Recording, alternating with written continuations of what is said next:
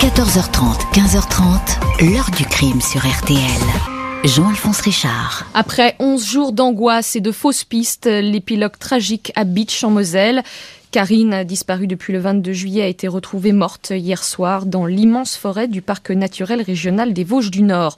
C'est son meurtrier présumé, Stéphane Croth, qui a mené les gendarmes au cadavre. Bonjour. La vie d'une jeune fille de 17 ans ne vaut-elle à ce point rien? Pour qu'on puisse l'abréger sans le moindre état d'âme, sans jamais ensuite avouer ce qui s'est vraiment passé, comme si ce crime n'était qu'une parenthèse à oublier au plus vite. Tel est le sort qui semble avoir été réservé à l'été 2001 à Karine Schaff dans une forêt de Moselle. L'enquête va vite se tourner vers un jeune couple, Stéphane Croth et Péroline Garino. Ce sont eux qui auraient entraîné dans la mort la lycéenne, un couple qualifié de diabolique, mais qui va se révéler immature et déconcertant. Ils vont se renvoyer la responsabilité du crime comme s'il s'était agi d'un jeu, d'une fiction dont ils seraient les acteurs fil des interrogatoires, il va être bien difficile pour les enquêteurs, mais aussi pour la famille Schaff, de savoir ce qui a fait quoi au sein de ce sinistre duo. Pourquoi s'en être pris à la jeune fille sur son vélo? Pourquoi cette vérité est-elle impossible à raconter? Question posée aujourd'hui à nos invités. 14h30, 15h30. L'heure du crime sur RTL. Dans l'heure du crime aujourd'hui, le meurtre de Karine Schaff à l'été 2001 en Moselle. Cette jeune fille de 17 ans est portée disparue après un curieux accident de bicyclette. Impossible de savoir si elle a été blessée et surtout où elle est passée.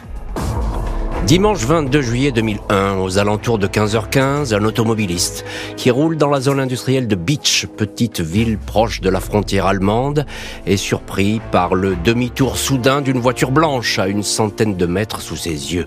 Voiture qui déguerpit à toute allure sur la nationale 62 en direction d'Agno. L'automobiliste intrigué roule et aperçoit sur le bord de la chaussée un vélo renversé. La roue arrière est complètement voilée. La selle a volé sur la route. De toute évidence, le où la cycliste a été percutée. À 15h40, les gendarmes de Beach sont sur place. Pas de traces de sang sur la chaussée, mais des éclats de feu de clignotant dans l'herbe. Le témoin évoque la voiture blanche. Il a reconnu un véhicule de marque japonaise. 16 heures, le père et le frère de Karine Schaff empruntent la même route. Ils vont rejoindre Karine qui les a précédés à vélo pour rejoindre une amie. Roger Schaff s'arrête à hauteur des gendarmes. Il reconnaît immédiatement la bicyclette de sa fille, un VTT flambant neuf qu'il lui a offert pour son bac de français. L'adolescente a disparu.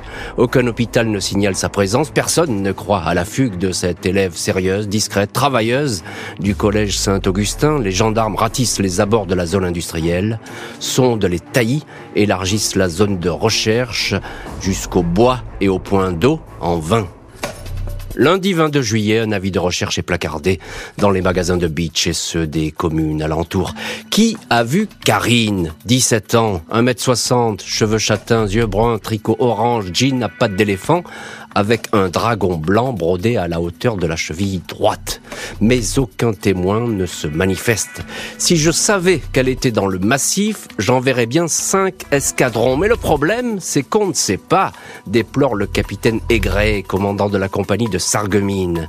Les gendarmes s'intéressent à deux militaires du 57e régiment d'artillerie de Beach, disparus le jour de l'accident, piste séduisante, le camp est tout à côté de la zone industrielle. Après 48 heures de suspense, les deux soldats sont retrouvés. Ils avaient tout bonnement déserté. Rien à voir avec Karine. Sur le terrain, les expertises techniques confiées au laboratoire de la gendarmerie et les débris de clignotants parlent. La voiture qui a pris la fuite est une Mazda 323 de couleur blanche. Fait troublant, sur la selle du vélo ont été détectées des traces de bombes lacrymogènes. Tout porte à croire que l'accident était volontaire, que l'adolescente a été attaquée. Le procureur de Sarreguemines, François Jourdet, dit être de plus en plus inquiet à mesure que les jours passent. Il la thèse de l'enlèvement. Mardi 31 juillet, neuf jours après la disparition de Karine, les gendarmes examinent une Mazda 323 blanche stationnée rue de Brunstadt à Mulhouse. Pneu neuf et clignotant droit changé. Le propriétaire, un certain Stéphane Kraut, 23 ans, habite juste à côté. Il vit avec sa compagne, Péroline Garino, 19 ans. Le couple a une petite fille de 3 mois. Dans leur appartement, beaucoup de coupures de journaux sur la disparition de Karine Schaff. Le couple dit pourtant tout ignorer de cette affaire. Ils sont placés en garde à vue. Stéphane Croth parle de son enfance, puis, au milieu de la nuit, il avoue qu'il a percuté en voiture Karine. C'était un malheureux accident, certifie-t-il. Il l'a placée dans sa voiture pour la conduire à l'hôpital d'Agneau.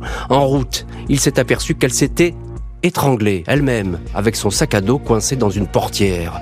Il a paniqué, il a déposé le corps dans la forêt de Mutterhaus. Après, c'est le trou noir. Il croit avoir dormi près de la dépouille à qui il a mis le feu. Péroline Garino est relâchée. Seul Stéphane Croth est mis en examen et écroué. Jeudi 2 août 2001, 11 jours après la disparition de Karine Schaff, Stéphane Croth conduit les gendarmes et le juge d'instruction Vincent Raffray au bout d'un chemin de terre dans la forêt de Mutterhaus. Il désigne l'endroit où repose la lycéenne. Le corps est couché sur le ventre, entièrement dénudé. Deux bracelets que Karine portait à la cheville et au poignet sont visibles. Le cadavre est en grande partie carbonisé. Le séjour en extérieur avec des températures estivales très élevées a accéléré la décomposition. Ont bien du mal à déterminer les causes de la mort et savoir si Karine a pu être violée.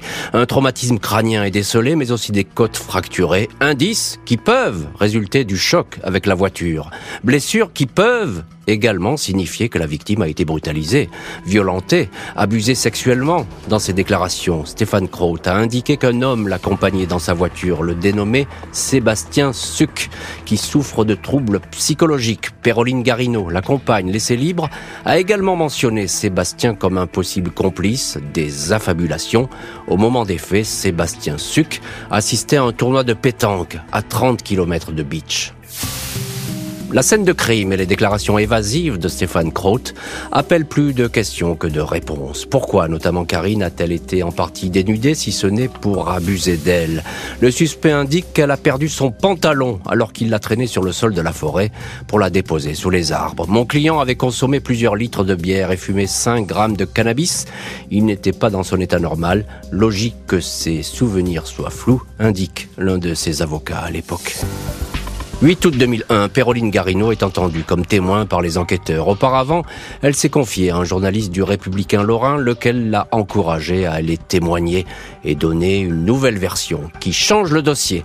La compagne raconte ainsi qu'elle était au courant dès le 31 juillet du calvaire subi par Karine Schaff. Je suis la seule à tout savoir, revendique-t-elle. Stéphane a renversé la jeune fille en voiture. Il l'a aspergée de lacrymogène, puis l'a emportée dans la forêt pour la violer avant de lui fracasser le crâne ou Il lui a raconté toute la scène. Stéphane, poursuit-elle, a mis le feu au cadavre pour effacer les traces ADN. Crotte informé des déclarations de la compagne, demande tout de suite à faire des déclarations.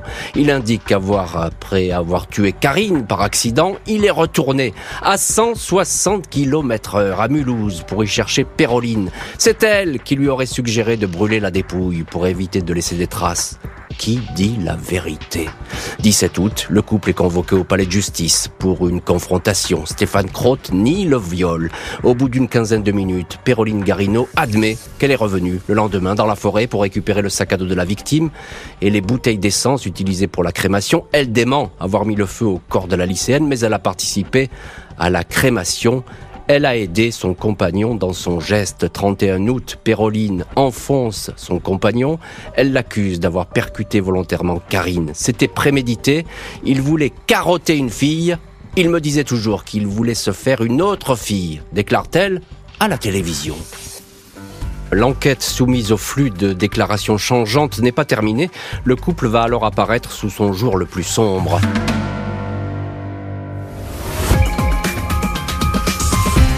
C'était pas un accident, en fait, c'était prémédité, c'était, c'était voulu, c'était fait exprès. Je l'ai aidé. Je l'ai pas aidé physiquement, hein. Non. Moralement. Bah oui, j'étais avec. J'étais avec.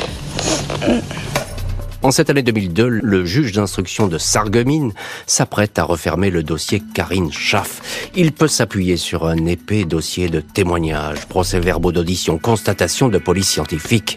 Malgré les difficultés extrêmes des légistes à établir précisément les causes de l'accident de Karine, puis de sa mort, le juge Raffray fait état de ses certitudes. Selon lui, la collision entre la voiture de Stéphane Croth et la bicyclette de Karine Schaff était tout à fait volontaire. Le conducteur n'a pas percuté à 100 km heure malheureuse, comme il l'affirme, mais à 30 km heure environ. La lycéenne ne serait pas décédée des suites du choc, mais plus tard, dans la forêt. Le juge affirme encore que Karine a bien été violée. L'autopsie ne peut l'affirmer, mais les indices sont concordants. La victime a été retrouvée dénudée. Karine présentait des côtes fracturées, non pas à cause de la collision, mais en raison d'un écrasement possible dû à un viol. Lors d'une audition, Stéphane Croth a indiqué qu'il s'était réveillé près du cadavre dans la forêt et a peut-être abusé de la jeune fille. Péroline Garino, la compagne du suspect numéro 1, n'a cessé d'apporter détails, compléments, nouvelles informations lors de ses déclarations successives. Deux préservatifs avaient été découverts à proximité de la scène de crime. Il s'avère que l'un d'eux a été utilisé par le couple. Les amants diaboliques, comme la presse les appelle, ont eu une relation sexuelle, alors même que le feu avait été mis au corps. Un épisode morbide, reconnu par Crote et Garino. Stéphane Crotte et Péroline Garino vont être renvoyés aux assises. Le premier risque la perpétuité, trois ans seulement pour la seconde. 15 octobre 2004, Stéphane Croth, 26 ans, tout de noir vêtu, cheveux blonds coupés courts, est dans le box des accusés de la cour d'assises de la Moselle à Metz. Péroline Garino, cheveux longs collés à son avocate, comparée libre. Les parents adoptifs de Stéphane Croth sont venus pour le soutenir, lui qui pourtant ne les supportait plus. Il ne savait pas ce qui était bien et ce qui était mal. Je lui ai donné de l'amour sur un plateau, mais on ne savait plus vraiment quoi faire, raconte Marie-Rose Croth.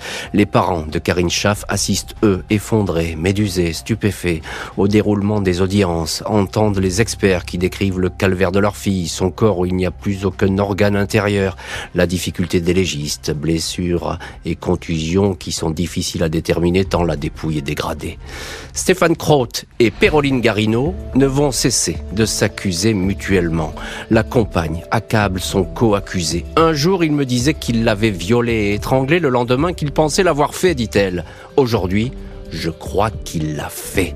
Crotte affirme que c'est Péroline qui a eu l'idée de brûler le corps. Elle dément, mais reconnaît l'avoir accompagné sur place avec la petite Léa. Trois mois, elle décrit le cadavre éclairé par les phares de leur voiture. Karine était complètement dénudée alors que Stéphane m'avait parlé d'un accident.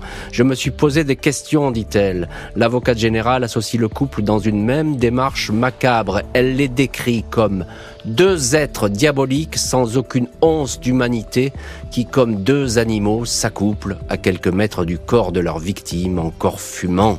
La magistrate présente Crotte comme un marginal vivant comme un zombie, un individu en tel manque sexuel qu'il lui fallait carotter une fille. 22 octobre, Stéphane Crotte est condamné à la perpétuité avec 22 ans de sûreté pour enlèvement, viol et meurtre. Trois ans de prison pour Péroline Garino pour destruction de preuves. Stéphane Croth va décider de faire appel. La famille de la victime va donc se retrouver face à celui qu'elle appelle le monstre. 10 février 2006, Edith Schaff, la mère de Karine, est bien présente devant la cour d'assises d'appel de la Meurthe-et-Moselle à Nancy. La maman, vêtue de noir, porte sur la poitrine un large médaillon avec la photo de sa fille, bijou qui ne la quitte plus depuis le décès. Edith Schaff dit subir l'épreuve d'affronter le monstre, comme elle appelle Croth. Péroline Garino, la compagne, n'a pas fait appel de sa condamnation. Crout assure qu'il n'a jamais été entendu, jamais été compris lors de l'enquête et lors du premier procès. J'ai été condamné pour des choses que je n'ai pas faites. L'accusé, qui avait demandé pardon à la famille Schaff au premier jour du procès, est condamné à 30 ans de prison, assorti d'une peine de 20 ans de sûreté. Colère de la famille de voir la sentence ainsi minorée. Je le descendrai quand il sortira, hurle la mère de Karine à l'énoncé du verdict.